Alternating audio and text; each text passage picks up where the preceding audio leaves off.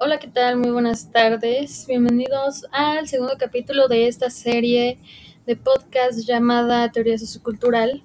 El día de hoy vamos a empezar a hablar un poco sobre las bases filosóficas y principios metodológicos de esta teoría sociocultural propuesta por Vygotsky. Y en este episodio especialmente hablaremos un poco de la evolución del trabajo y cómo el hombre ha cambiado de tal manera que dejó de ser un mono y empezó a ser un ser humano.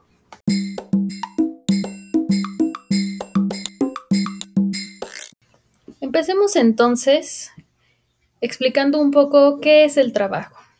Y bueno, podríamos decir que el trabajo es la fuente de cualquier riqueza y que la naturaleza es la proveedora de todos esos materiales que el hombre convierte en riqueza. Pero el trabajo puede ser más que eso. De hecho, es la condición básica de la vida humana, y hasta cierto punto puede considerarse que el trabajo ha creado al propio hombre. Y esto puede verse retratado desde hace miles de años con nuestros antepasados, aquellos seres cubiertos llenos de pelo, orejas puntiagudas, que viven en los árboles y forman manadas, que empezaron a tener una necesidad muy importante, que era la de usar las manos para trepar.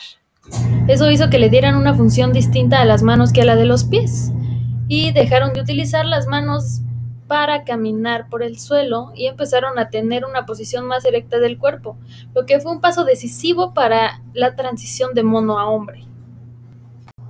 Y aunque el día de hoy podemos ver a algunos monos mantener una posición erecta y caminar solo con los pies, esta acción la realizan solo cuando tienen una necesidad extrema y además lo hacen con mucha torpeza, ya que la mayoría de ellos camina con una posición semierecta y además apoya los nudillos de la mano contra el suelo.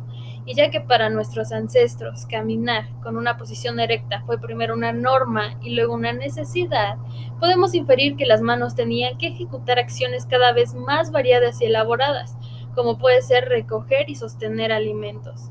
Pero cuando estos animales se encuentran en cautiverio, realizan operaciones sencillas con las manos que suelen copiar del humano. Y es algo curioso porque aún a pesar de compartir las características generales de la mano, como el número de huesos y músculos, la mano del mono no ha sido capaz de ejecutar centenares de operaciones que realiza un humano, como por ejemplo un cuchillo de piedra.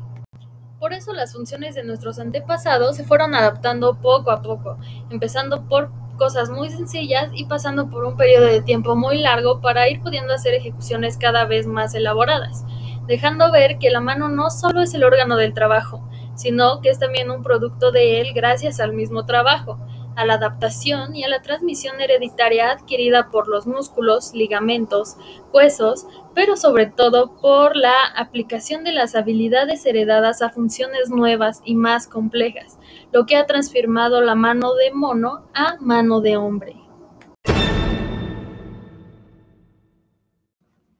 Pero aún con todo esto debemos entender que la mano no es algo con existencia propia e independiente que en realidad es un miembro de un organismo entero y complejo que es capaz de retroalimentarse. Esto quiere decir que lo que beneficia a la mano beneficia al cuerpo, y que el perfeccionamiento gradual de la mano del hombre y la adaptación de los pies a la marcha recta tuvieron repercusiones también en otras partes del organismo, y que con cada nuevo progreso, el dominio de la naturaleza, que comenzaba por el desarrollo de la mano y con el trabajo, iba ampliando los horizontes del hombre, pero así como la mano, también el trabajo se desarrolló y permitió cosas como las actividades conjuntas y la ayuda mutua, llegando a un punto en que tuvieron necesidad de comunicarse con otros. Y esta dicha necesidad creó un órgano, que es la laringe, la cual se fue transformando lenta pero firmemente, permitiendo la producción de modulaciones cada vez más perfectas, mientras que la boca también aprendía a pronunciar un sonido articulado tras otro. Otro aspecto a considerar es la alimentación. Esto porque los animales al ser grandes despilfarradores y explotadores de alimentos, la necesidad los llevó a consumir alimentos que no eran habituales para ellos, como es la carne. Esto provocó cambios químicos en su sangre y cambios en la constitución física, lo que propició la humanización de nuestros antepasados. Esto trajo también la elaboración de instrumentos de caza y pesca, suponiendo así el inicio de la alimentación mixta. Y este consumo de carne además significó dos avances importantes, lo que fue el uso del fuego y la domesticación de animales. A esta última proporcionó nuevos alimentos como la leche y sus derivados, y la caza y la ganadería también se le sumó la agricultura.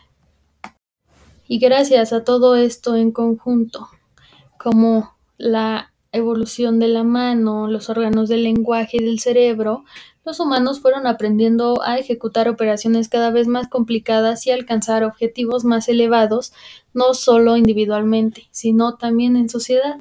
Esto diversificó y perfeccionó el trabajo en cada generación y sumó otras actividades como el hilado, el tejido, el trabajo de metales, la alfarería, la navegación, el comercio, las artes y la ciencia, por supuesto. Se desarrolló también el derecho, la política y la religión.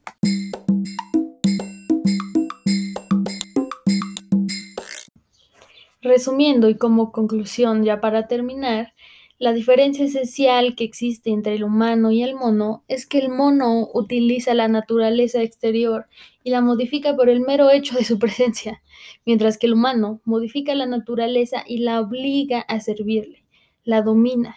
Y esta diferencia viene a ser efecto del trabajo.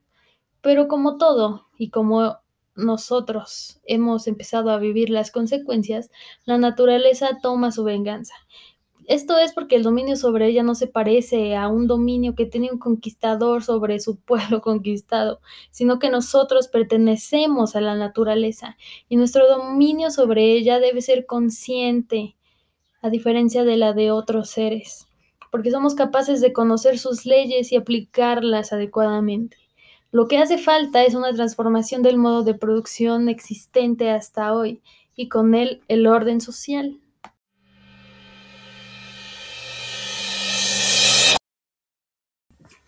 Es así como este capítulo número 2 de esta serie podcast de teoría sociocultural propuesta por Vygotsky llega a su fin con una invitación abierta a la reflexión, al pensamiento crítico sobre nuestras acciones con y para la naturaleza.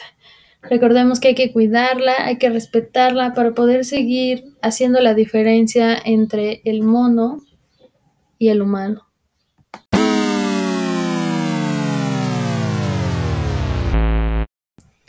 Muchas gracias por acompañarme una vez más y los espero en el próximo capítulo.